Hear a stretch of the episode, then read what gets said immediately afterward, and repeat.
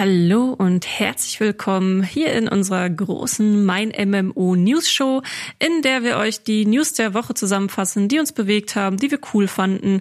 Äh, regelmäßige Zuhörer und Zuhörerinnen kennen es ja schon. Mit wir bin ich nicht alleine. Mein Name ist Leia Jankowski und mit dabei habe ich natürlich den lieben Schumann. Ich grüße euch. Und wir wissen, dass eigentlich ja gerade die Gamescom das, das riesige Gaming-Thema ist, größte Messe der Welt zum äh, zu Videospielen.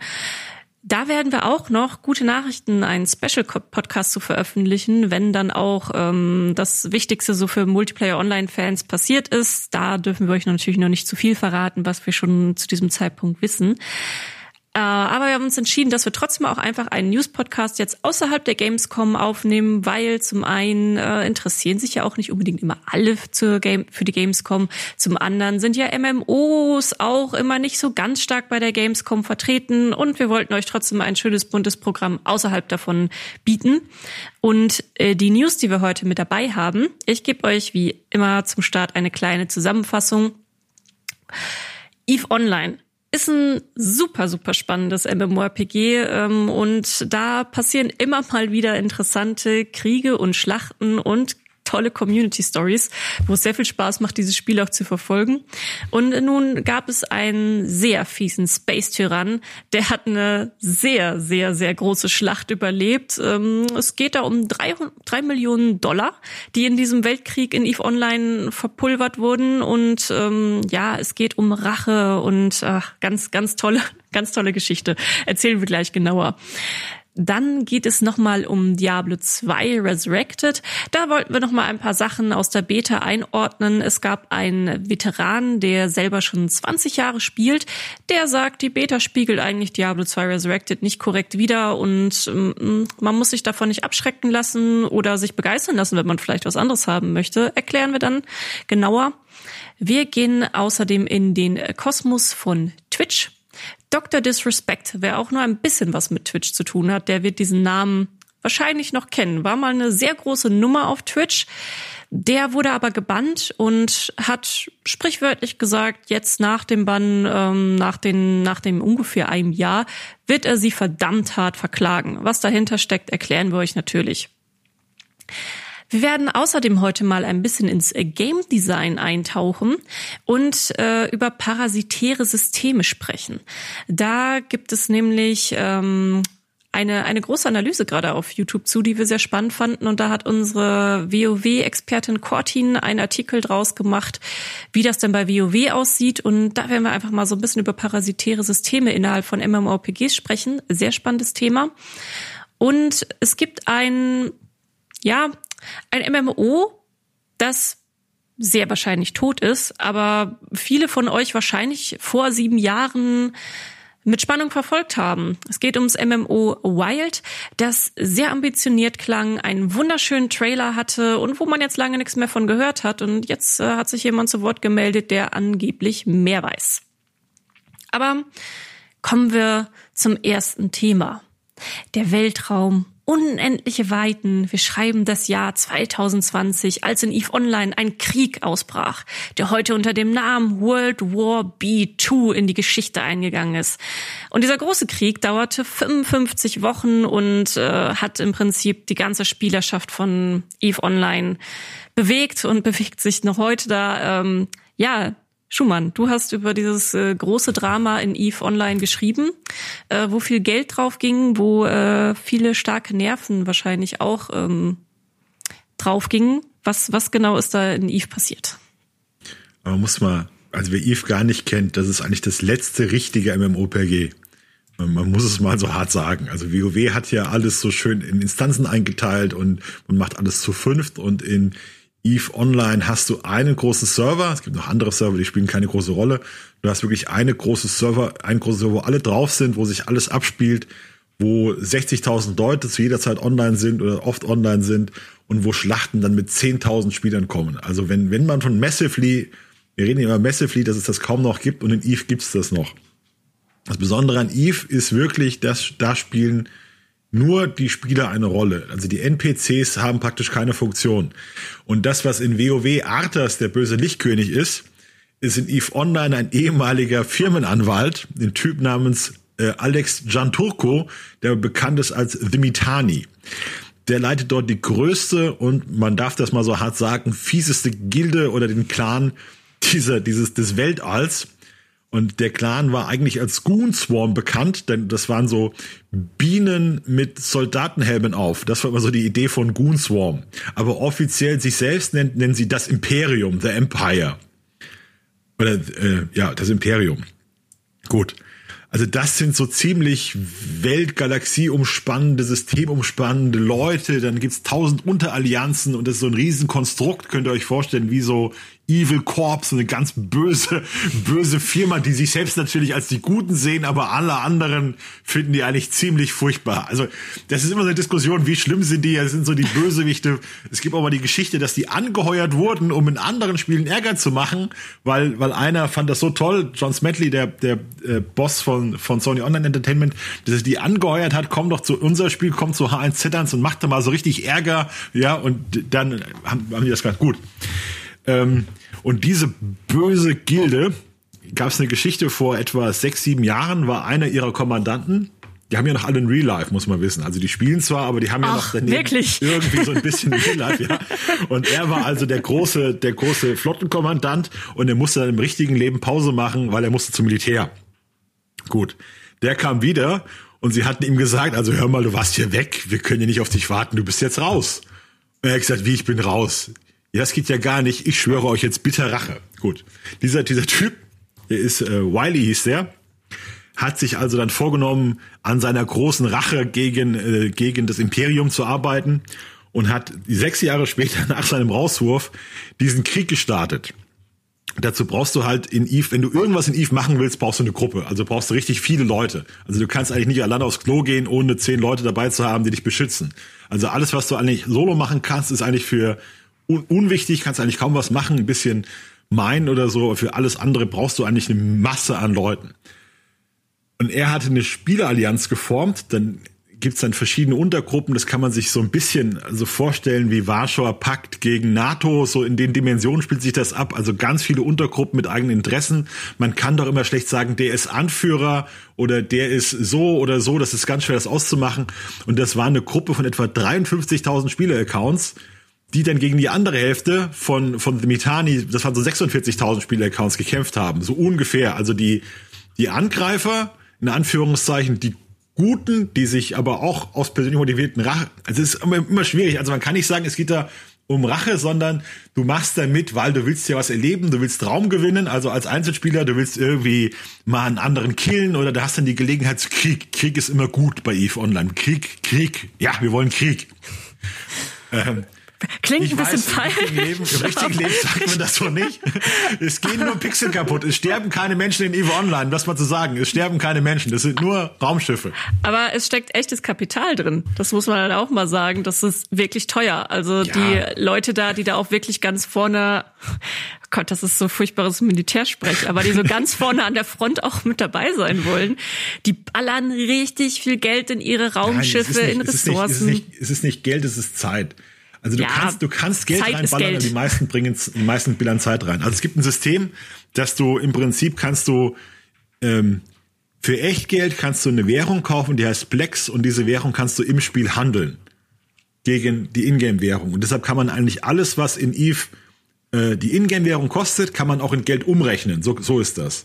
Also du kannst halt, du könntest halt wirklich, wenn du sagst, ich habe hier 50.000 Dollar und kauf mir davon ein Schiff, aber das macht kaum wer. So in der Realität farmst du halt wirklich lange Zeit äh, Asteroiden, baust das ab, baust Erze und es ist halt unheimlich aufwendig. Ja, das muss man ja auch sagen, dass diese Schlachten, also wie du auch schon gesagt hast, so dieses ganze Sozialgeschehen in Eve besteht auch einfach viel aus Krieg, äh, miteinander Allianzen gründen, äh, vielleicht auch mal jemandem Messer in den Rücken jagen und Ja. äh, mit dem äh, Freunden gab es ja auch mal diese große Geschichte mit jemandem, der über Jahre Freundschaften aufgebaut hat, nur um die Leute hinterher zu betrügen und äh, ihnen wirklich das Messer in die Brust zu rammen, wo auch einige dann wirklich seelisch wahrscheinlich einen Abend von getragen ja, haben, weil sie klar. jemandem vertraut haben. Und das, das ist wirklich krass bei Eve Online. Das sieht man ja. auch kaum bei einem anderen Spiel so.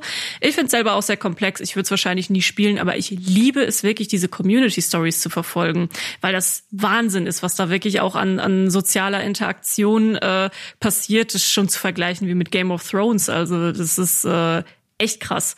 Also jetzt in dem Fall von der Schlacht, ähm, wir hatten es ja, beziehungsweise du hattest es ja in der News auch nochmal aufgeschrieben, die ging wirklich 55 Wochen. Mhm. Es sind insgesamt drei Millionen Dollar dabei zerstört worden. Mhm. Ähm, es haben an dieser Schlacht 2020 im Oktober, also dieser Höhepunkt der Schlacht, waren 8.825 Accounts. Also da haben wir dann das Massively, war auch ein Weltrekord damals. Im Januar ging es dann nochmal weiter 2021. Da waren es dann 13.700 Accounts, die an dieser Schlacht halt beteiligt waren. Also das sind eine ganz schöne Menge Leute, die da, die da dann gekämpft haben. Das ist Wahnsinn. Also das Spannende ist, der Krieg lief ungefähr so ab, dass das Imperium 52 Wochen lang sich zurückziehen musste auf immer weniger Systeme. Also du kannst dir vorstellen, die hatten vorher ein riesiges Gebiet erobert, so als wäre im Prinzip in, ähm, in, in, in weltumspannendes Reich, das Europa und Asien besetzt, auf eine kleine Kernprovinz zusammengeschmolzen, auf ganz wenige Systeme. Also als hätte sich jetzt das Reich äh, Jetzt, also das klingt immer wirklich furchtbar, wenn man darüber spricht. Man muss es mal sagen, weil wir da ganz furchtbare Assoziationen im richtigen Leben dazu haben. Es ist immer noch ein Spiel, okay? Ja, es ist immer noch ein Spiel. Also es wurde auf wenige Systeme zurückgedrängt und die anderen waren am Drücker. Aber das Blatt hat sich gewendet und das Imperium ist dann aus dieser Keimzelle, die sie noch hatten, explodiert, haben den Krieg noch gewonnen und haben jetzt innerhalb von zwei Wochen alles zurückerobert, was sie in 53 Wochen vorher verloren haben.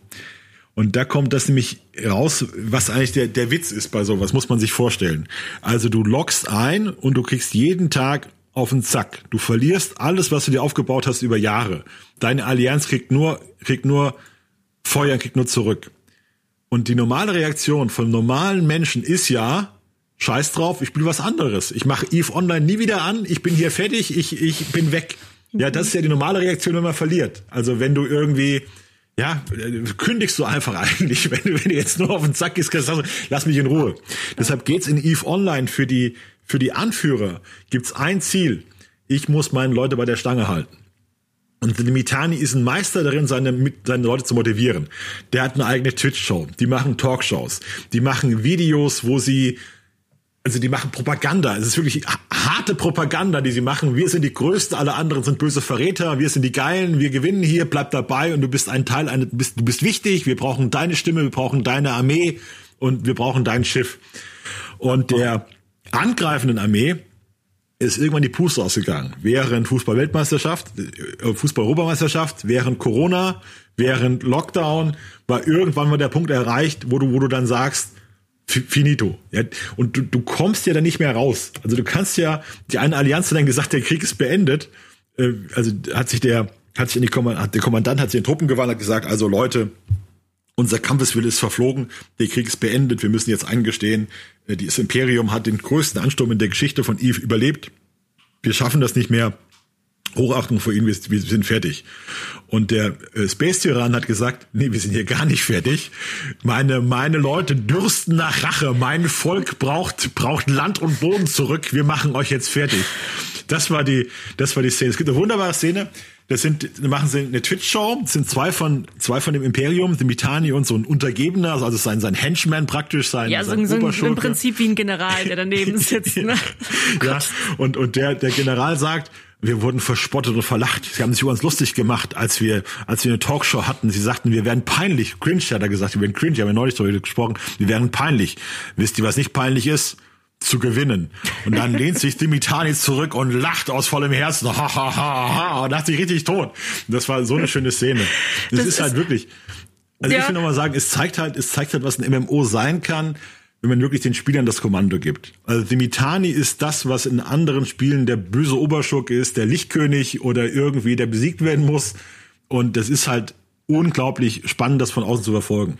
Ja, das ist auch, die machen das aber dann auch so cool. Da muss man denen auch wirklich ganz großen Respekt vergeben. Das sind ja mit sehr hoher Wahrscheinlichkeit, ich hoffe es zumindest keine schlechten Menschen, sondern die machen wirklich Rollenspiel so, aber auf, auf höchstem Niveau. Die haben auf ihrem Twitch-Channel haben die wirklich so ein ganzes, so eine Nachrichtensendung auch über Eve Online und über sich selber, wie sie dann eben auch diese Botschaften herausschicken. Ähm, und äh, das ist auch dieses, diese Szene, wo die beiden darüber reden, das ist wie so ein News-Segment aufgebaut. Und er hat halt anscheinend einfach Spaß daran, wirklich in der Rolle dieses Oberschurken komplett aufzugehen.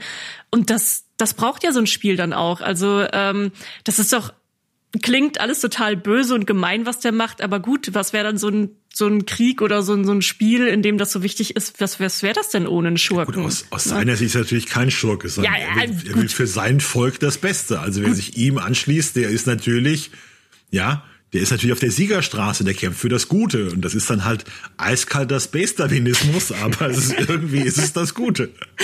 Ja, gut. Ähm, in, in unserer Perspektive sind wir natürlich nie ähm, der der Arsch in der Geschichte. Also, aber ich, ich glaube, er, er ist sich schon bewusst, was er da macht. Also, das also ich finde das, ja ich finde das Spannende ist, dass es wirklich darum geht, dass du dann Leute bei der Stange hältst und wie du das erreichst. Weil ja. ich kann mir das, ich kann mir das super vorstellen. Ich bin auch jemand, der furchtbar schlecht mit Niederlagen umgeht. Wenn ich mir vorstelle, dass ich drei Wochen lang farme, um ein Schiff zu haben und dann das, geht das kaputt, weil mich mein Chef auf eine blöde Selbstmordmission schickt, wo ich eigentlich gar keine Rolle spiele, nur weil ich irgendwie der Typ in der Schlacht sein muss, der als Dritter von Robin Hood vom Bogen erschossen wird, da denke ich mir auch. Also ich glaube, es hackt. Was, was mache ich hier eigentlich mit meinem Leben? Ich, ich fahre mir zwei Wochen lang ein Schiff, damit ich hier in der riesen Schlacht draufgehe gehe, wenn irgendwie noch die Zeitverzögerung mal, mal Faktor 20 ist und das hier alle nur zwei Sekunden es weitergeht. Also ich mache das nicht. Und dann musst du halt, dann muss mir dann einer das Gefühl vermitteln, dass ich der Allergrößte bin, weil ich meine, meine Aufgabe erfülle, damit ich morgen auch nochmal einlocke. Und darum, darum geht's dann letztlich bei dem Spiel, dass du deine Leute wirklich bei der Stange hältst, weil du kannst ja, du kannst ja 50.000 Leute haben, wenn da keiner einlockt, weil keiner mehr Bock hat, hast du halt Pech gehabt.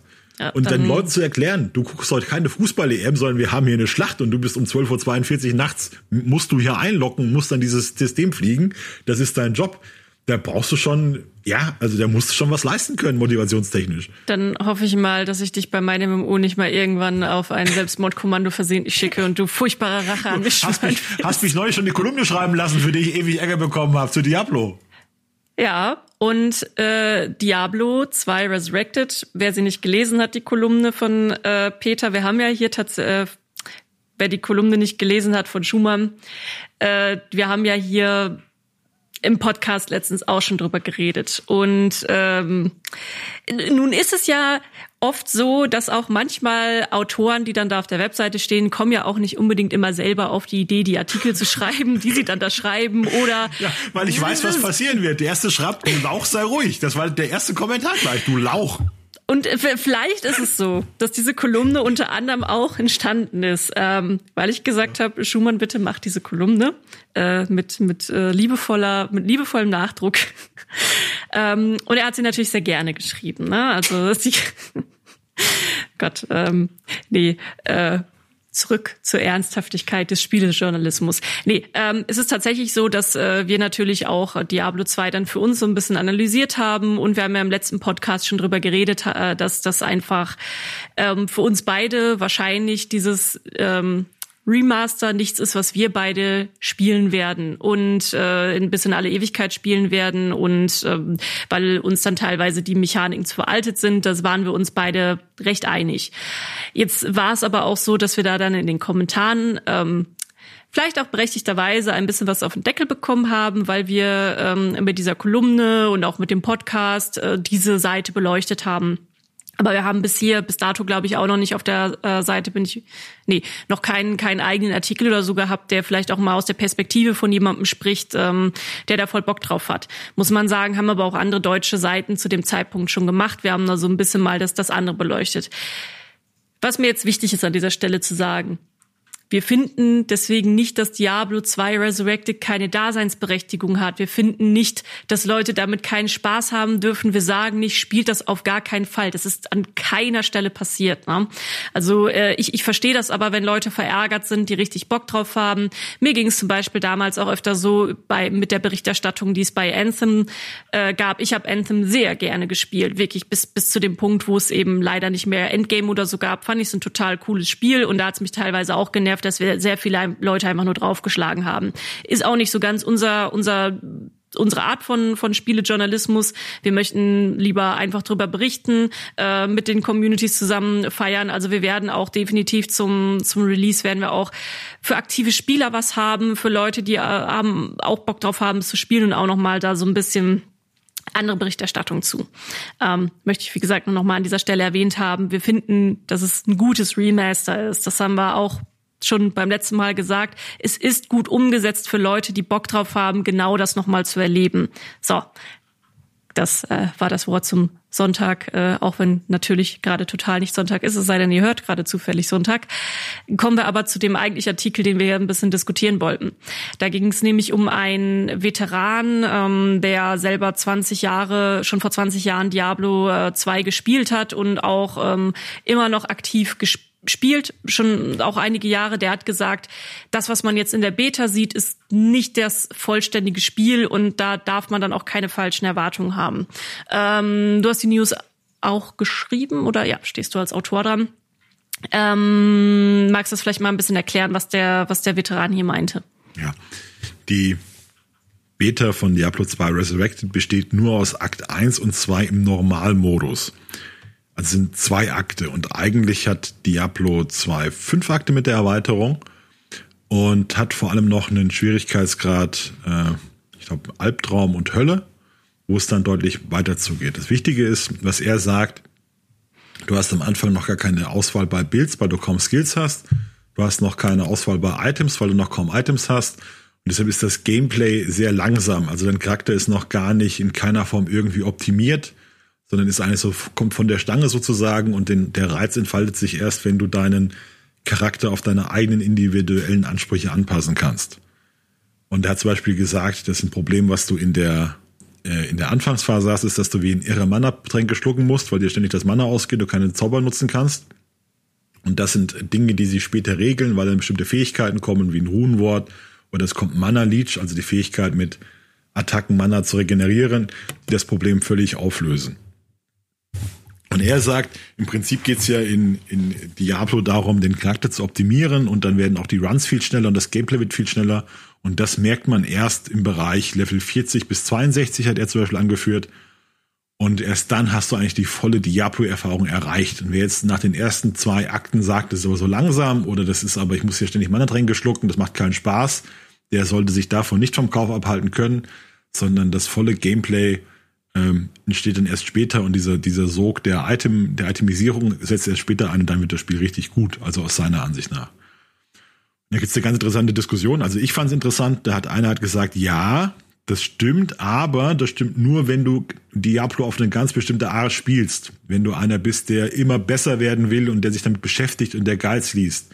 Wer normal, unbeleckt, also ohne Geist zu lesen, so vor sich hin levelt, für den bleibt das so wie in den ersten zwei Akten. Also der ist halt nicht der superschnelle Superkiller, sondern der wird sich dann auch schön, muss vorsichtig spielen, muss sich so vorantasten. Und wir gehen immer davon aus, dass alle das so spielen wie wir, wie wir Vielspieler, die wir dann bestimmte Bossruns machen und in der minimalen Zeit X den maximalen Loot Y rausholen können, aber so spielt das nicht jeder, das sind auch nur ein paar Prozent. Und das fand ich schon eine sehr interessante Diskussion, weil das auch zeigt den Unterschied zwischen den allgemeinen Spielern, die einfach spielen und dann den Core-Gamern, die über ein Spiel reden und darüber in Foren sprechen. Und das ist immer, ist wirklich bei jedem MMO, ist es eine ganz, sind das zwei ganz verschiedene Welten. Wir hatten mal eine interessante Diskussion, dass bei Herr der Ringe Online war in den Kommentaren, in den Foren war die Diskussion, wir wollen mehr Raids. Und haben die Entwickler gesagt, hört mal, bei uns, ihr raidet, seid die einzigen, die raiden, alle anderen, die hier nicht kommentieren, raiden nicht. Und das ist die Mehrheit der Spieler. Und wir sehen also, dass diese, dass es so eine, so eine laute Minderheit gibt von Leuten, die wirklich viel spielen und die dieses, die diese Speedruns machen. Und die, die denken, jeder andere im Spiel spielt genauso wie ich, weil alle meine Freunde spielen ja auch so. Aber die Realität ist, dass halt auch der Familienvater kommt, der, der zwei Stunden abends zockt, der nichts zum Spiel liest, der keine Gaming-Magazine liest, der nur einloggt, der nur weiß, was da in der Lobby steht und was im Spiel steht, der sich null informiert, das ist auch gar nicht böse gemeint, der bezahlt genauso seine 50 Euro für das Spiel, den gibt's und nach denen muss man sich auch richten und das ist halt so. Und wir sehen das auf der Seite bei uns, können wir, können wir sagen, jedes Mal, wenn wir einen Anfängerguide schreiben, steht drunter, ihr Noobs, das weiß doch jeder, niemand liest den Guide. Ihr, ihr seid voll Idioten, dass er das schreibt.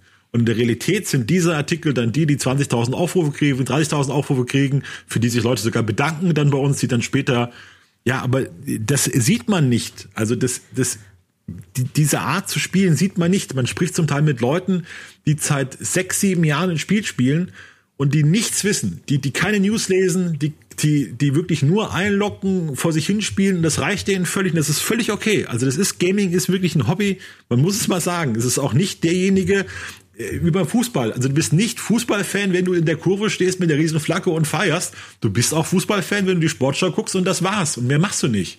Ja, also das ist völlig legitim und okay. Und es ist bei Diablo 2 ist es halt auch so ein Thema, was man jetzt sagen muss. Ja, es gibt die Leute mit 3000 Stunden, die blind Ball spielen und ist völlig okay. Und es gibt auch den, der einloggt und keine Ahnung hat und im Feuer stirbt und es ist auch okay.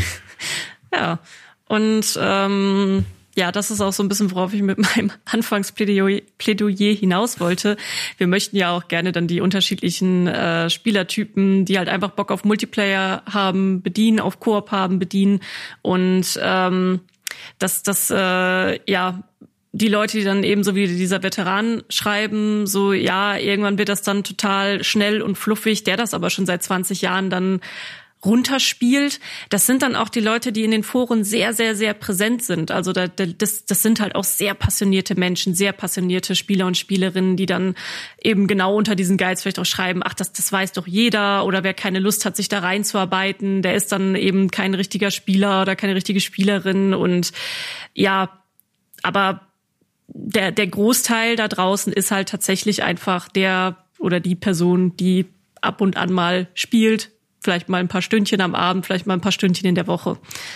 Ähm, aber auch die werden mit Diablo 2 Spaß haben können, wenn man einfach mit diesen ähm, also ich, ich bin mir da tatsächlich auch noch ein bisschen unsicher. Es kann halt auch sein, dass einfach Leute, die das so gar nicht kennen, jetzt vielleicht auch Jüngere, die jetzt gerade Anfang 20 sind oder Teenager sind, dass die das total flashen wird, ein Spiel dann erstmal wieder so zu spielen. Also, dass es am Anfang vielleicht ein bisschen hakelig ist, äh, die Systeme komisch sind, aber ich kann mir durchaus vorstellen, dass man sich da auch als, als junger Mensch nochmal irgendwie rein verliebt, weil es dann vielleicht gerade weil es nochmal anders ist als das, was man heute schon kennt. Also, keine Ahnung, könnte ich mir durchaus vorstellen.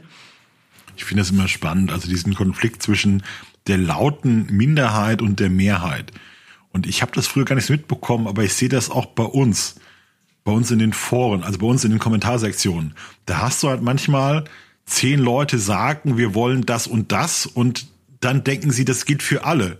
Und wir sehen aber an den Zahlen, dass das gar nicht stimmt. Also, dass die Mehrheit der Leute ganz anders tickt als Leute in den Kommentaren. Dann ist so die, dann ist so diese, diese Idee da, mein MMO hört gar nicht auf mich. Die müssen doch sehen, dass alle meiner Meinung sind und die sind, die sind ignorant und doof, weil sie nicht auf uns hören. Niemand will Twitch-Artikel lesen bei euch und ihr seid Idioten, dass ihr das macht.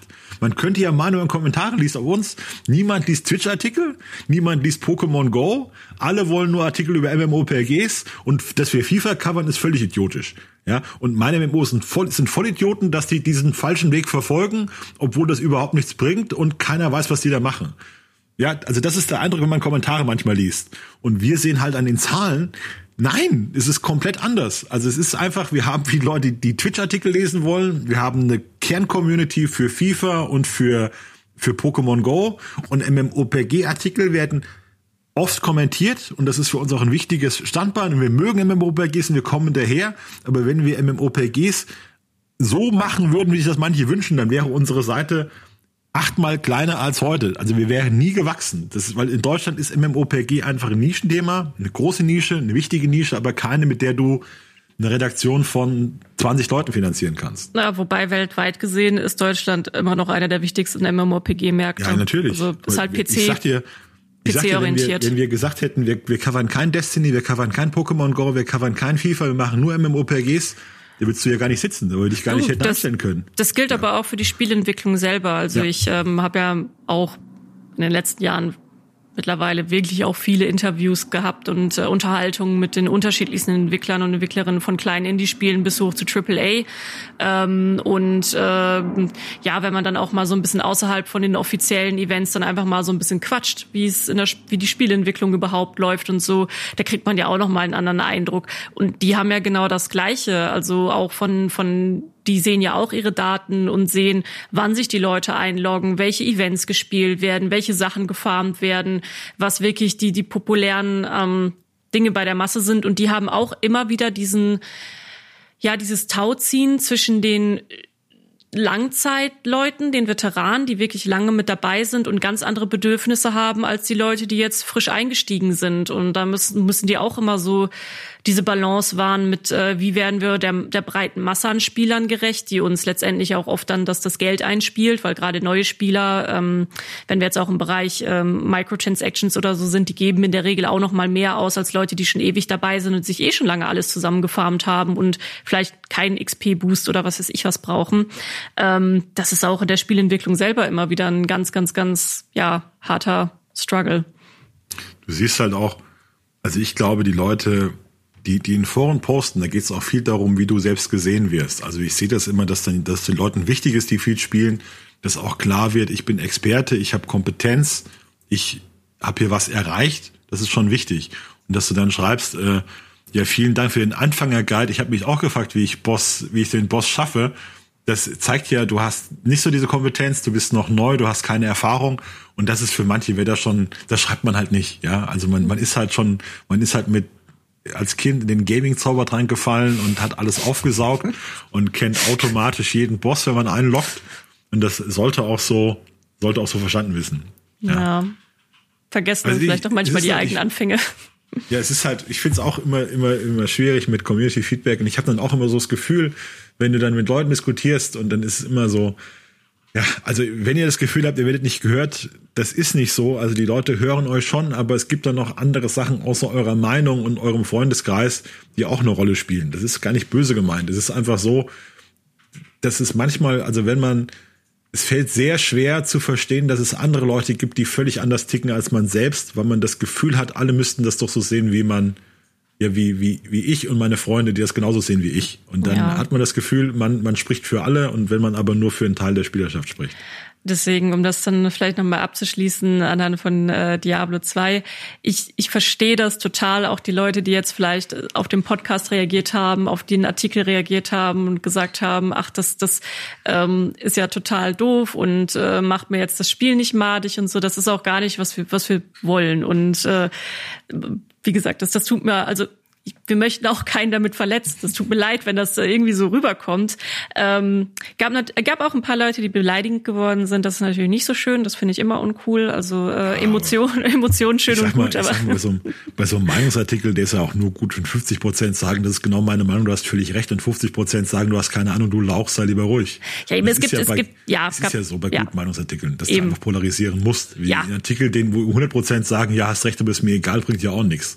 Also diese nee. Wischiwaschi-Artikel, ja, es ist gut, aber nicht für jeden. Es hat, es hat, Diablo 2 hat gute und schlechte Zeiten. Das wäre so eine typische, es gibt Licht und Schatten bei Diablo 2 Resurrected. Weißt du, so, so ein, so ein typischer Artikel.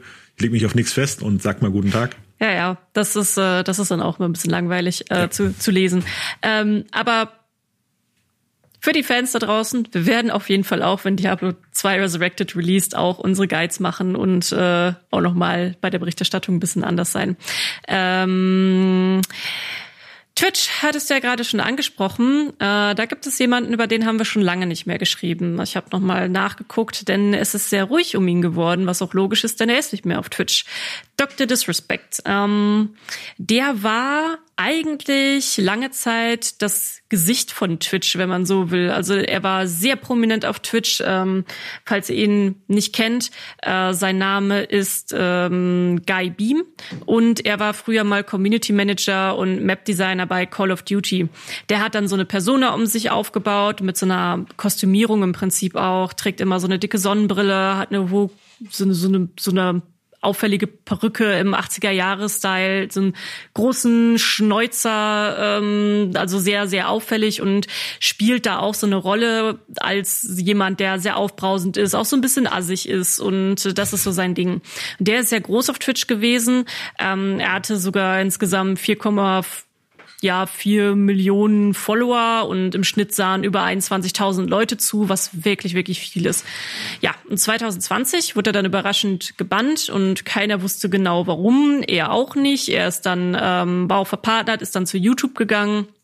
Das ist so ein bisschen der Hintergrund. Ja, und jetzt hat er sich zurückgemeldet. Mhm. Er sagt, er wird Twitch hart verklagen, verdammt hart verklagen. Er sagt, er weiß jetzt den Grund, er kennt jetzt den Grund für den Bann und er will sie jetzt platt machen.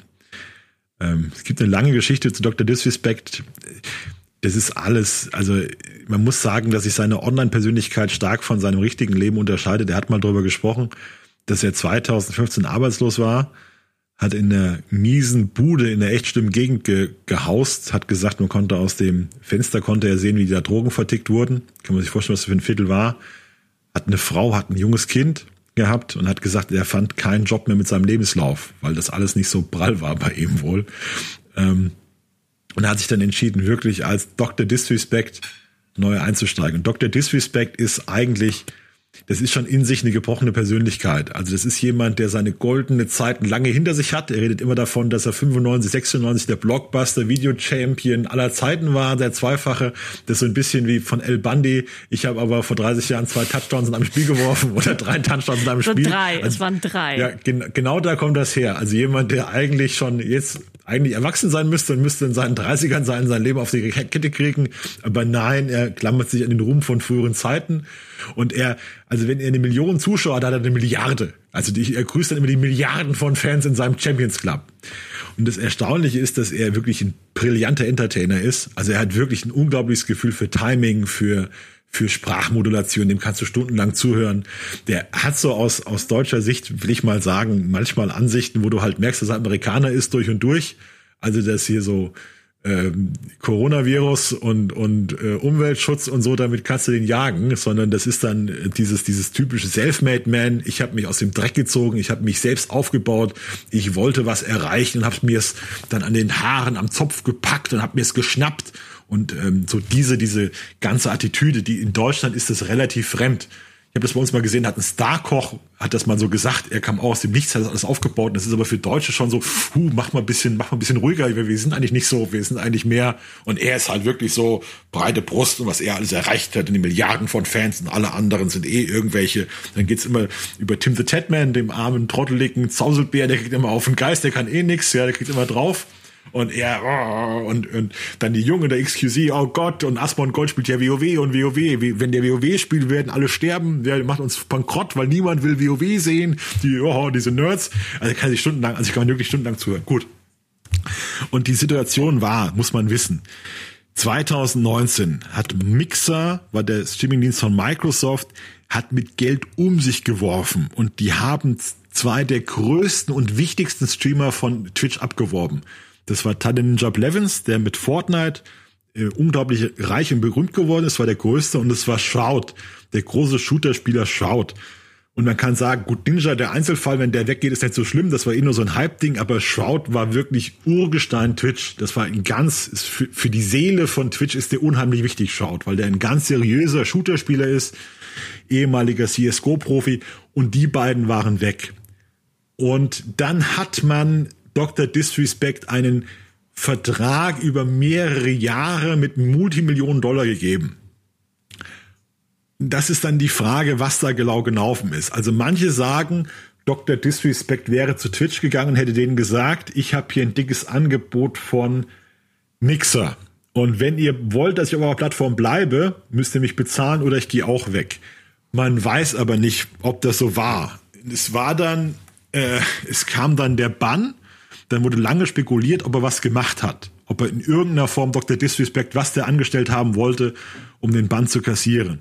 Und man muss wissen, mit diesem Bann war der Vertrag weg.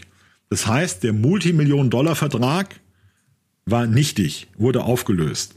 Und jetzt sagen, sagt, hat ein Anwalt das erklärt, und das ist wohl auch eine Position, die Dr. Disrespect selbst so sieht. Twitch hat ihn nur gebannt, weil sie aus diesem Vertrag raus wollten und der Hintergrund war, Mixer hatte sich aufgelöst, das heißt, es gab keine große Konkurrenz mehr. Und es könnte jetzt sein, dass die, dass die wahrscheinlich enorme Summe, die man ihm gezahlt hat, unter den neuen Marktbedingungen nicht mehr vernünftig war.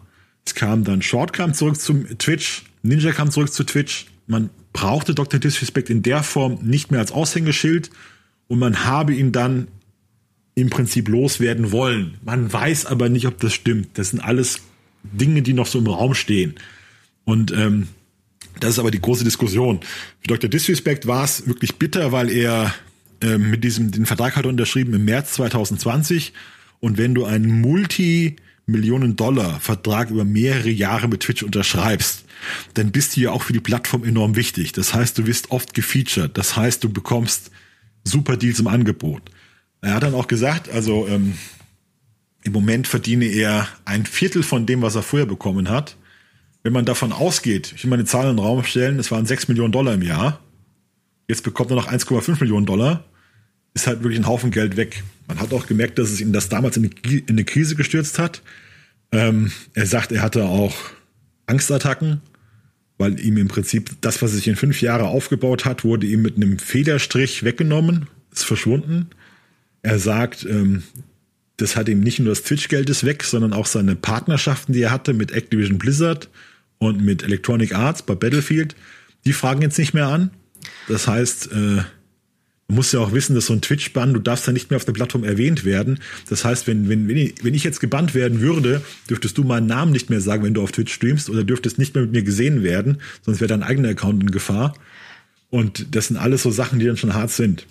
Ja, da muss man nämlich auch noch sagen, dass es natürlich auch äh, schlecht für seinen Ruf war. Ich meine, er ist ja sowieso schon immer sehr polarisiert und ist auch mal mit ein paar Geschichten dann, ja, der, der bewegen wir uns schon mehr so in Richtung Boulevard auch, ähm, wo äh, er dann sich auch auf Messen daneben benommen hat und solche Geschichten. Und das ist viel auch alles so kurz vor dieser Banngeschichte. Und das ist natürlich für Leute, die mit mit Partnern, Partnerinnen zusammenarbeiten. Das, das wird ja auch immer wichtiger für, für jetzt auch Gaming-Influencer, dass die wirklich verstehen, wie Public Relations funktioniert, wie man sich gut nach außen darstellt. Und jetzt in seinem Fall hat er natürlich eine Marke aufgebaut, um so ein bisschen assigen Kerl halt. Also von daher noch noch alles im Rahmen. Aber dadurch, dass eben diese Gerüchte entstanden sind, dass er Twitch vorgegaukelt hat, dass er einen fetten Vertrag bekommen hat und ähm, dann dadurch äh, dann kurz danach Mixer dann eingestampft wurde, Twitch dann ja äh, gesagt hat, nee, sie haben es nicht gesagt, das sind die Vermutungen, die dann auf der Gegenseite im Raum standen, dass er eben gelogen hat und da jetzt einfach mehr aus dem Deal rausholen wollte und was dahinter steckt, das, das weiß keiner, das weiß wirklich, wirklich keiner. Und äh, Dr. Disrespect hat er selber jetzt auch nicht gesagt, was wirklich der Grund war. Aber gut, genau sowas. Äh, Twitch ist immer noch ist die wichtigste Marketingplattform im Moment, äh, wenn es um Gaming geht. Da kommt auch YouTube noch nicht ganz ran, ähm, auch wenn auch Videos auf YouTube immer noch wichtig sind und die äh, Streamer und Streamerinnen ja selber auch YouTube noch als Hebel brauchen, um auf Twitch wachsen zu können. Ist trotzdem spielt die Musik auf Twitch. Ähm, da hat er halt dann einfach sehr viel an Attraktivität für äh, eventuelle Werbepartner und Partnerinnen verloren. Hm. Man muss auch sagen, dass es sehr unwahrscheinlich ist. Also für mich war es immer unwahrscheinlich, dass er wegen einem, einem dummen Fehler gebannt wurde. Also stand hier im Raum, er hätte irgendwas angestellt oder so, und das konnte ich mir gar nicht vorstellen. Weil er vom ganzen Typ her wirklich Vollprofi ist. Also jemand wie XQC, ein 20-Jähriger, der kann schon mal Mist bauen, wenn ich das mal so behaupten darf, weil der auch sich nicht unter Kontrolle hat und hat Probleme mit seiner Impulskontrolle in vielen Fällen. Aber dass Dr. Disrespect irgendwas so gravierendes angestellt haben sollte, dass da ein permanenter Bann, ohne dass man das von außen irgendwie nachvollziehen kann, dass das fällig wird, dafür ist er auch einfach wirklich zu professionell. Also der, der wird hier immer so dargestellt als Schreihals, der keine Ahnung hat. Aber wenn man mal dann näher hinschaut, das ist ein ganz wirklich ein ich habe wirklich Hochachtung von dem, muss man sagen, weil der sich von, von wirklich von nichts aufgebaut hat mit einem ganz klaren Konzept, ganz diszipliniert.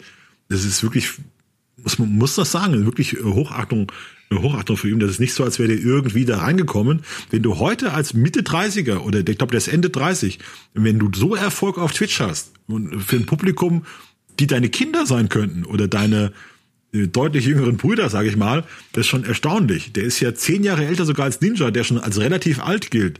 Und der ist 20 Jahre älter als Leute wie XQC oder, äh, oder 15 Jahre älter als Leute wie XQC oder Tifu. Also das ist schon ähm, erstaunlich. Ja. ich kann mir also nicht vorstellen, dass, dass da irgendwas an den Gerüchten dran ist, dass er da im Hintergrund irgendwas Dummes gemacht hat und das würde jetzt rauskommen. Das kann ich mir nicht vorstellen. Da waren so ganz wilde Spekulationen im, im Raum, was der angeblich, was da alles sein soll, aber das kann ich mir nicht vorstellen. Also ich denke, ähm, auch wenn er jetzt sagt, er wird sie hart verklagen, dass es um sein, dass es genauso sein muss, wie man vermutet hat, dass die aus dem Vertrag raus wollten. Ja. Das hat auch ein Anwalt mal beleuchtet, dass es einfach nicht sein kann, dass sich eine eine Partei so aus einem rechtskräftigen Vertrag raushaut, indem man einfach den anderen band, ohne das näher erläutern zu müssen. Ja, das ist halt das Ding, ähm, das Twitch da ja auch immer noch. Ich meine, sie sind jetzt, haben mal so einen kleinen Schritt gemacht, äh, ein bisschen transparenter zu werden in Richtung Bandpolitik, dass die Leute dann auch zumindest annähernd verstehen können, warum sie gebannt werden. Aber das ist immer noch nach wie vor, zumindest von außen betrachtet, sehr willkürlich, wie das da auf der Plattform läuft. Und ähm, ja, Menschen arbeiten da, bauen sich ihre Leben auf und ja, es ist natürlich immer auch riskant, dann auf so einer Plattform sich was aufzubauen, weil sich immer was ändern kann, gilt aber letztendlich für jeden Job. Also da kann immer was schiefgehen, wodurch man seine Arbeit verliert. Ja, okay. Das aber ist halt auch die ganze Diskussion, ob das Scheinselbstständige sind zum Beispiel, ist ja auch so eine Diskussion, wie das alles rechtlich ist. Aber es muss ja jedem klar sein, dass du einen Vertrag über mehrere Millionen Dollar einfach auflösen kannst, indem du sagst, der andere ist gebannt. Das kann es ja einfach nicht sein. Also da muss es ja irgendwas geben. Und es war wohl so, das hat er auch gesagt, dass er nicht darüber spricht, weil da schon was läuft im Hintergrund. Und es lief wohl ein Schlichtungsprozess zwischen seinen Anwälten und den Anwälten von Twitch, äh, was auch so vorgesehen ist in den Verträgen. Es muss also versucht werden, das zu schlichten. Und das ist wohl schiefgegangen, kann man mal annehmen. Und jetzt wird halt geklagt. Das scheint mir also ganz realistisch zu sein, was da passiert ist. Ja. Gut, äh, wir werden es auf jeden Fall weiterverfolgen. Wenn wir dann irgendwann mal dahinter kommen, was jetzt wirklich da, da vorgefallen ist, dann äh, werdet ihr es auf jeden Fall auf meinem MMO lesen können und wahrscheinlich auch hier im Podcast hören. Ähm, ich würde jetzt mal zum nächsten Thema gehen. Das sind die parasitären Systeme in MMORPGs und wie sie MMORPGs schlechter machen. Das ist der Titel einer Kolumne, die Cortin gewählt hat. Ähm, Finde ich selber auch ein sehr spannendes Thema. Es ging, die, die Basis dieser Kolumne ist eine Analyse auf YouTube. Es gibt einen YouTuber namens äh, Geoff Strive Hayes und der macht MMORPG-Analysen. Der ähm, hat zum Beispiel so eine Reihe mit Ist das das schlechteste MMORPG aller Zeiten?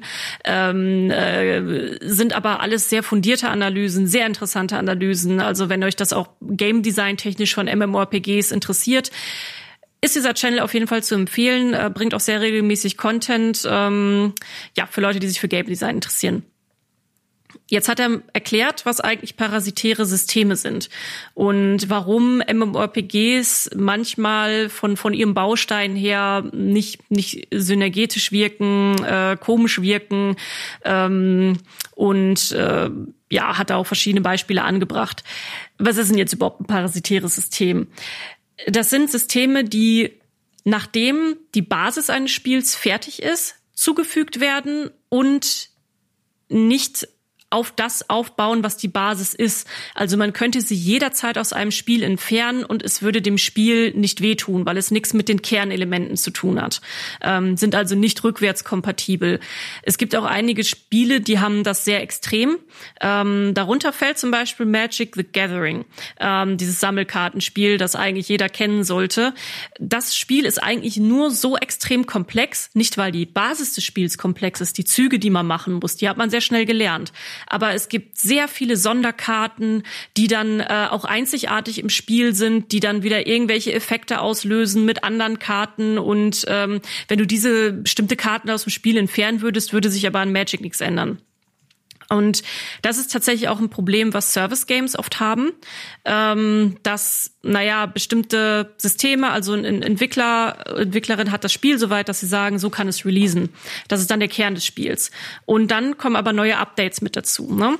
Und in diesen Updates werden dann Systeme eingeführt, die auch wirklich nur für die Zeit, die Dauer dieses Updates irgendwie relevant sind und dann mit dem nächsten Update im Prinzip schon wieder irrelevant werden. Und das sorgt dann eben dafür, dass äh, Spiele sich irgendwann anfangen, seltsam anzufühlen und so, als wären sie nicht mehr rund und auch neuen Spielern und Spielerinnen es sehr, sehr, sehr schwer machen, überhaupt ein Spiel reinzukommen.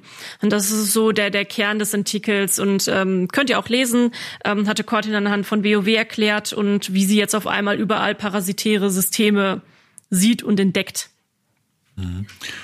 Ein Beispiel dafür nennt Cortin in WoW, das gab es mal eine Erweiterung, wo du plötzlich eine Farm aufbauen musstest. Ja, da musstest du dann jede Woche zurückgehen und konntest, äh, das war so ein bisschen die Sims trifft WoW. Also man hat ein Grundstück gehabt und konnte das nach und nach ausbauen und konnte vielleicht noch einen NPC einladen oder so.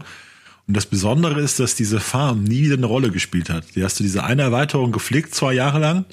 Und die wurde auch mit, mit einem Update vielleicht mal ausgebaut oder so und dann war es vorbei. Und genauso war das dann in WoW mit späteren, mit späteren Sachen. Du bekamst dann irgendwie ein magisches Amulett zum Beispiel. Und da drehte sich eine Erweiterung alles um das Amulett. Das wurde immer stärker und du hast besondere Fähigkeiten bekommen und konntest dich entscheiden, was du da machst. Und nach der Erweiterung hieß plötzlich, das Amulett ist kaputt, das war's.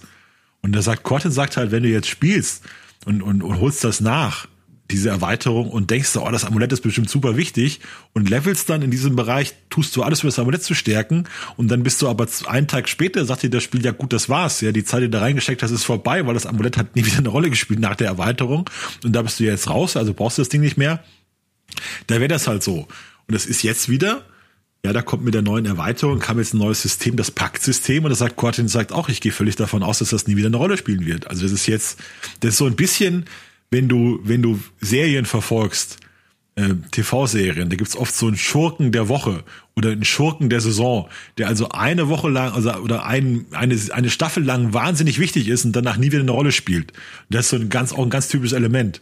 Also der kommt halt neu in diese in diese Serie hinzu, dient dann als Antagonist und dann ist er also als kommt als parasitäres in sich abgeschlossenes Element dazu ist der neue Schurke, der die Stadt reitet, der da besiegt werden muss, dann ist der für diese eine Staffel unheimlich wichtig. Und sobald der tot ist, war's das. Der spielt keine Rolle mehr. Aber alle Figuren, die von Anfang an in der Staffel sind, die bleiben eigentlich über die Dauer der Serie relevant.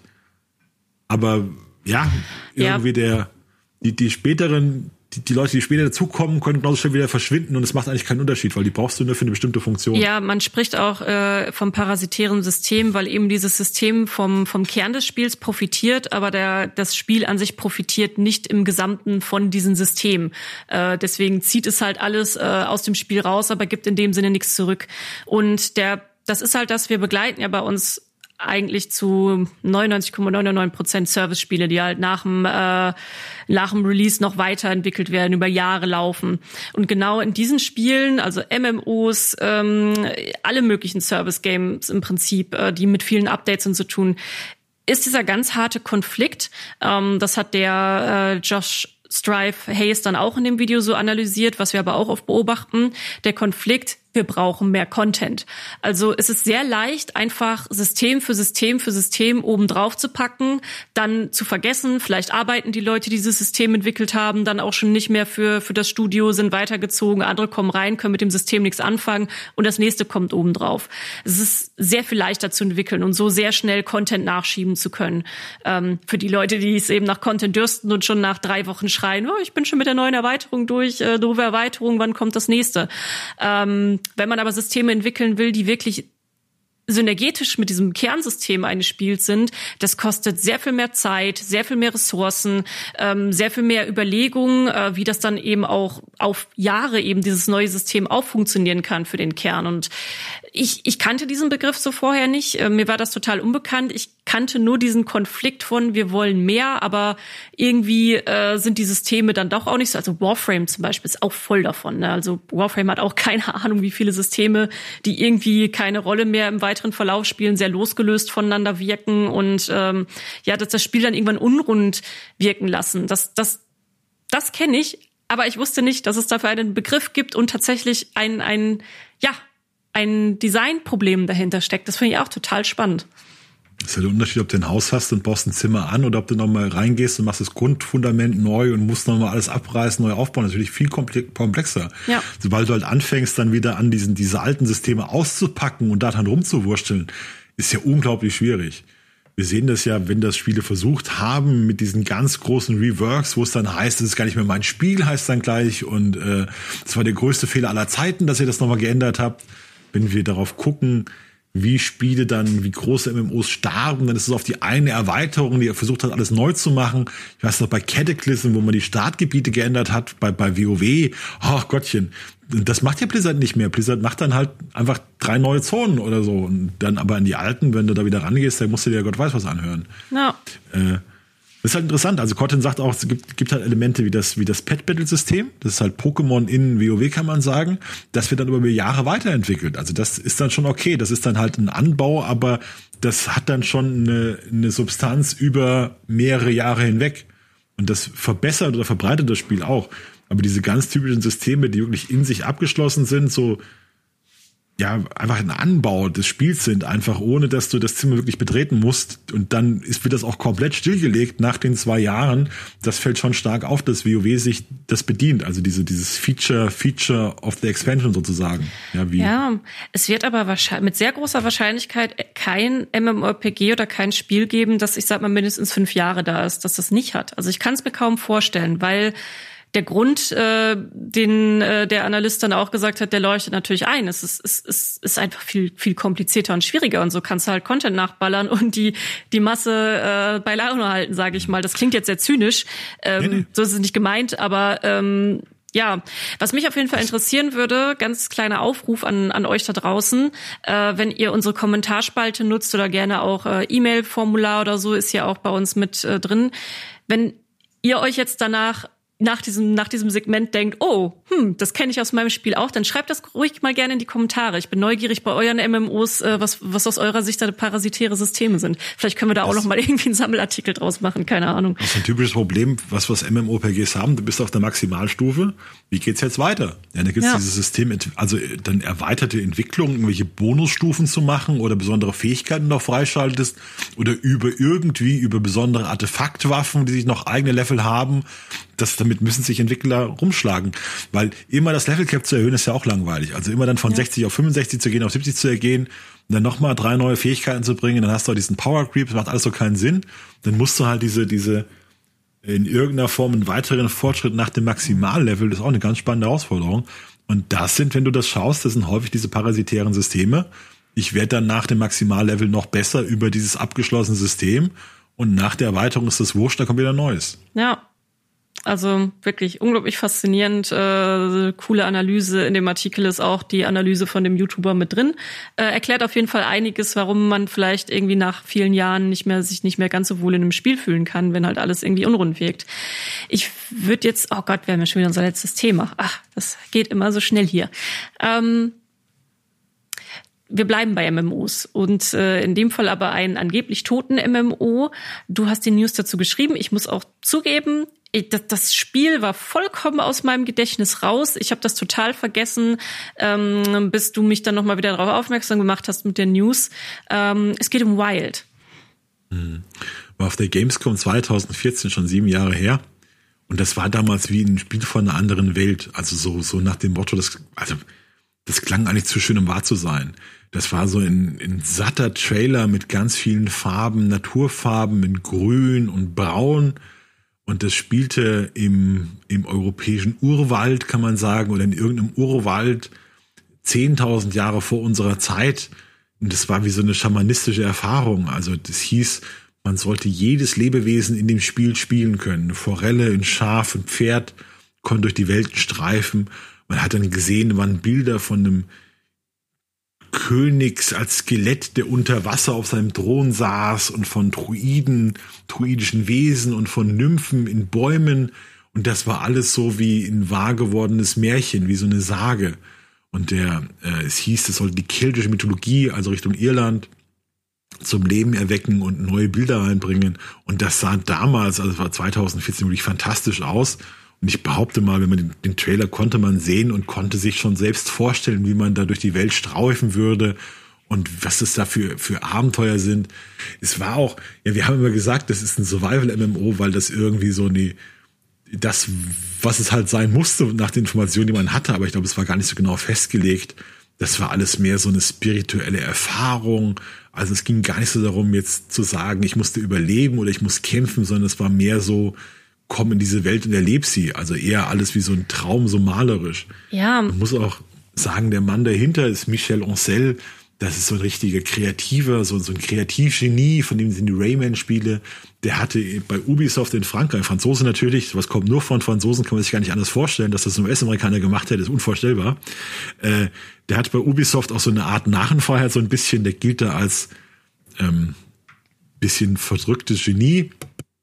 Und der hatte jetzt ein eigenes Studio gegründet, Wild Sheep Studios, glaube ich, oder Wild Sheep Games.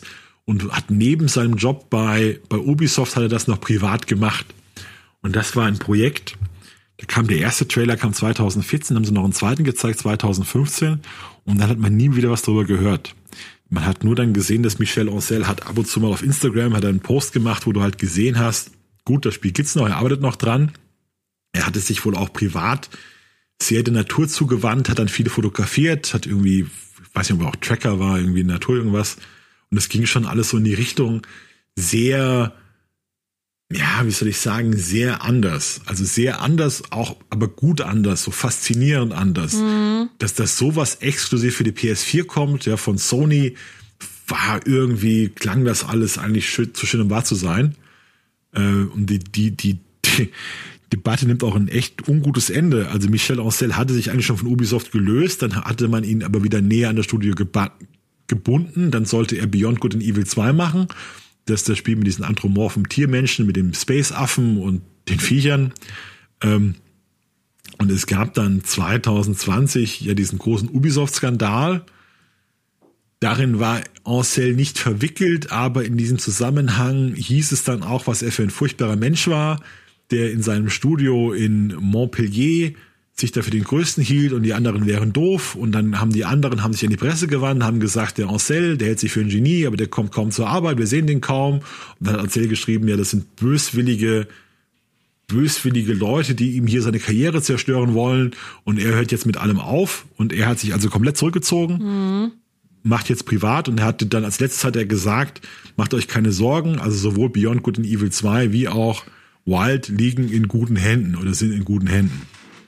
Jetzt hat sich aber ein Journalist gemeldet, der mal der ist auf den Grund gegangen ist und er sagt, äh, also sie hätten ihm gesagt, das Projekt ist tot, die arbeiten nicht mehr dran und das Studio sucht jetzt nach einem neuen Projekt. Und das scheint auch sehr wahrscheinlich zu sein, weil wenn das sieben Jahre in Entwicklung ist, der letzte Trailer 2015 kam, der, der Chef, der sich dafür eingesetzt hat, im Prinzip in Rente ist, dann sehe ich auch nicht, wie das noch kommen soll oder wie das laufen soll. Ja, ich, das, hm, Entschuldigung, wolltest du noch was ergänzen? Ja, ich fand halt immer auch, wenn man sich dann, wenn man überlegt, was man im Spiel eigentlich machen soll, wie, wie das sein soll, dass du gleichzeitig eine Forelle bist und eine, eine Forelle, wie, dass du als eine Forelle in, in MMO spielst. Wie, wie? Ja, oder als Schaf oder als Adler. ein bisschen rum, rumchillen da. Ja, ein bisschen rumchillen als Forelle. ja, genau. Also ich stelle mir das eigentlich gerade ganz bequem vor, so ein bisschen auf dem, auf dem Meeresgrund rumflundern als Forelle, ein bisschen rumgucken. Rumflundern ist auch schön. Nee, aber ich habe mir den Trailer jetzt nochmal vor dem Podcast auch angeguckt und er sieht ja wirklich wahnsinnig toll aus. Ne? Also auch für, für einen heutigen Standard ist es natürlich ein Render-Trailer. Ähm, ja, man kann sich das richtig gut vorstellen. Ähnlich aber auch wie bei Beyond Good and Evil. Die Trailer sehen auch immer fantastisch aus und alle warten irgendwie total gespannt drauf. Und auch bei Beyond Good and Evil frage ich mich auch so, hm, ob das, ob das mhm. wirklich noch was werden kann, weil äh, ja ja, die ganze Hintergrundgeschichte bei Ubisoft und um ihn herum ist halt auch wahnsinnig kompliziert. Ähm, und ja, es klingt einfach, wir, wir kennen das ja auch aus dem Gaming, äh, gerade auch im MMO-Bereich, dass dann äh, vor allem im Kickstarter-MMO-Bereich, dass unglaublich ambitionierte Projekte dann vorgestellt werden, die wahnsinnig toll klingen und dieses, man kann sich schon hineinversetzen, was du gerade gesagt hast, das, das passiert einfach wahnsinnig schnell und äh, es klingt fantastisch. Ich muss sagen, woran es mich jetzt aber ein bisschen erinnert, ist Everwild. Ähm, das ist dieses ähm, Spiel, das wurde jetzt auch noch mal kürzlich Nee, es hatte auf der E3 gefehlt. Es war auf einem Xbox äh, Games Showcase wieder im Juli. Ich habe mal reingeguckt, da, da würde ich nämlich auch gerne mehr zu wissen. Ähm, ist auch von Xbox und da äh, Entwickler ist Rare. Rare vertraue ich als Entwickler sehr, muss ich sagen. Äh, die haben auch Sea of Thieves gemacht, Banjo Kazooie, äh, tolle Spiele. Äh, die da, da ist aber auch, da geht eigentlich so dieses Ganze, es geht auch vor allem um eine mystische Welt, in der man dann ist und viel mehr weiß man auch nicht, außer dass ja, dass, dass man irgendwie mit, mit sehr vielen mystischen Wesen umgeben ist und es sehr naturbelassen ist. Und ähm, ja, vielleicht, wenn es jetzt mit, mit dem Spiel Wild nix wird und man aber irgendwie auf so ein, so ein Erlebnis Bock hat, könnte vielleicht Everwild dann was sein, wo man sich dann gut drin wiederfinden kann. Also wie gesagt, bei Rare habe ich einfach schon, schon Vertrauen, dass sie irgendwie schon was Gutes draus machen werden. Ich glaube, das ist so diese Vision von dem, von dem einen Künstler, der alles der das ganze Team dazu benutzt, um seine Vision, seine unverfälschte Vision zu machen. Also ein Mann hat eine Idee und dann geht das nicht in die PR oder ein, eine Person, man darf hier nicht mehr Mann, ein Mann oder eine Frau hat eine Idee und dann setzt er diese Vision so um und macht keine Kompromisse, sondern macht das so, wie er das für richtig hält. Und das ist, glaube ich, schon das, was viele reizt, wo man dann sagt, ja, das sieht irgendwie eigen aus, das sieht so ganz anders aus als das, was ich kenne, das mal was eigenes. Du hast ja bei vielen Spielen so das Gefühl, das ist von einem Komitee entwickelt worden und die haben sich darüber geeinigt, dass alle Helden müssen so aussehen und das darf keinem so wehtun und das ist alles so ein bisschen stark an Vorbildern orientiert und ähm, alles so ohne Ecken und Kanten so gleichförmig. Und ich glaube, wenn wir Trailer wie Beyond Good and Evil sehen und sagen, hallo, was ist denn das? Dann liegt das daran, dass das eben nicht durch diesen Prozess gegangen ist, sondern dass da ein Typ irgendwie eine irre Idee hat und die, und die eins zu eins so umgesetzt bekommt. Wir sehen das auch bei anderen Spielen wie God of War, ja, wo, du, wo du einen Typen hast oder bei diesem, was ich neulich erzählt habe, der Typ mit der langen, mit der, mit der großen Nase, der A Way Out, wo du auch dieses Gefühl hast, da ist ein Typ, der einfach seine Vision so umsetzt, wie er will und alle arbeiten darauf hin. Das, das ganze Team. Und dann sieht das auch so, sind markante Figuren, das ist alles ein bisschen Ecken und Kanten und das ist halt nicht so, wie man es schon tausendmal gesehen hat. Ja das finde ich schon auch, das siehst du auch bei, wenn wir wieder bei der TV-Serie sind. Diese, diese US-TV-Serien, die haben alle einen Showrunner und der bestimmt, wo es lang geht, ja. Und dann hat er auch eine Vision, die er durchsetzt und dann muss alles so sein, wie er das will und die Figuren müssen so sein, dann wird das so gemacht. Und die, diese Sachen haben dann auch eine, irgendwie eine persönliche Note, haben was eigenes. Während das, wenn du dann so hörst, ist von einem großen Team gemacht worden oder von einem Studio und dann muss Marvel irgendwie noch Ja oder Nein sagen bei allem, die sehen halt dann auch schon so aus, dass sich da so auf den kleinsten gemeinsamen Nenner geantwortet wurde. Ja. Und das ist gerade für Leute, die sich halt, wir haben ja viele Leute, die halt viel zocken oder viel, viel Fernseh schauen oder so, hast du das Gefühl, das kennst du alles schon. Ja, und deswegen, deswegen ist es ja eigentlich auch ganz cool, dass es Leute gibt, die dann so eigene Ansätze verfolgen und mal was anderes und Neues machen. Also irgendwann ähm, denkt man sich ja auch vielleicht, also, also alles über den Haufen ballern und so macht ja auch Spaß, aber irgendwie will man ja auch gerne einfach mal neue Sachen ausprobieren, neue Mechaniken haben, neue, neues Setting und so. Ähm, ja. Habe jetzt auf der Xbox den Game Pass geholt und habe State of Decay 2 gespielt. Und da hast du auch das Gefühl, irgendeiner hat Walking Dead gesehen, das hat ihm echt gut gefallen. Also da hast du einfach, da läufst du da durch, hast du das Gefühl, okay, ja, ich weiß genau, was ihr mir sagen wollt, ich kenne das irgendwie alles schon und so. Das ist dann so kleinster gemeinsamer Nenner. Ja, ja. also das Paar zofft sich so ein bisschen, aber mag sich doch und dann ist da der Schrobe, der, der grobe Soldat und die nette Ärztin und so und dann denkst du so, ja, okay. Ja, ja. Gut, dass das Rad komplett neu erfinden äh, kann man nicht, aber ich, ich hätte an sich schon so, wie ich das gelesen hatte jetzt nochmal, ich hätte schon Bock, wo ich einfach auch mal so ein bisschen rumflundern kann, wie gesagt, einfach ein bisschen als die Scholle im Meer, warum nicht? Das ist doch, so. ja. Dann wenden wir uns ja. schließen wir den Podcast und kümmern uns um die Gamescom. Ja, den, wir sind wir sind gerade in der in der Vorbereitung. Äh, es wird natürlich wieder ein ein Live-Ticker zur zur ONL geben, also falls die Gamescom schon vorbei ist. Ich weiß ja immer gar nicht, wann ihr unseren Podcast so hört. Also wenn ihr uns dazu mal Feedback geben wollt, wann wann hört ihr hört ihr das? Also ja, wann hört ihr uns überhaupt? Ich habe keine Ahnung. Ähm, sagt uns gerne mal Bescheid. Ähm, wir begleiten auf jeden Fall natürlich die Gamescom sehr eng.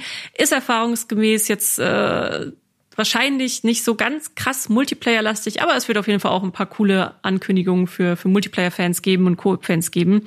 Äh, so viel ist auf jeden Fall gesagt. Könnt ihr bei uns auf meinem auf jeden Fall alles verfolgen. Und wir nehmen auch noch eine Sonderfolge extra nur für die Gamescom auf, ähm, wie eingangs erwähnt. Und da könnt ihr uns dann nochmal hören. Ansonsten sind wir für heute raus und bereiten uns auf die Gamescom vor.